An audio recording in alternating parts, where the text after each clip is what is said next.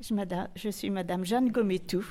Je suis née à Anguin en 1928, voilà, vous savez tout. Alors, la révolte des joujoux. On vient d'éteindre la lumière, bébé succombe à son sommeil, mais les joujoux très en colère de leur placard tiennent conseil. Les joujoux font grève, ils en ont assez d'être tracassés et fracassés.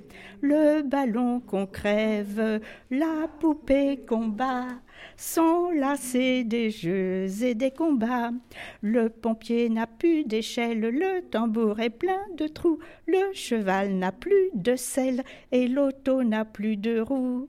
Mais il se soulève contre cet enfant, il va voir comment on se défend. Le placard entr'ouvre sa porte, ça grince un peu, ma foi tant pis, et voilà que les joujoux sortent, sautant sans bruit sur le tapis.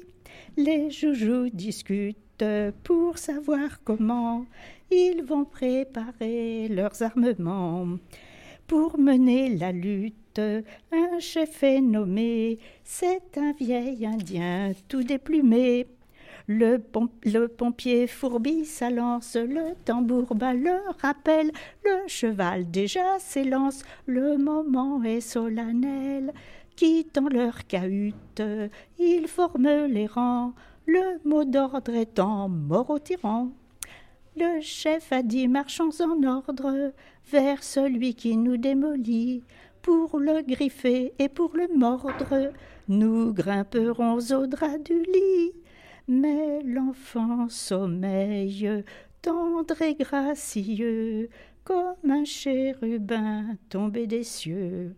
Devant ces merveilles, les joujoux surpris se sont arrêtés tout attendris. Le pompier dit tout de même Un bébé, c'est bien gentil. Le tambour dit Moi, je l'aime. Alors ils sont repartis.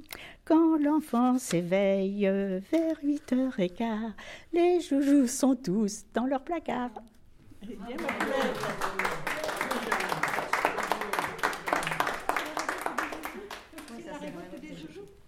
Bravo, très beau.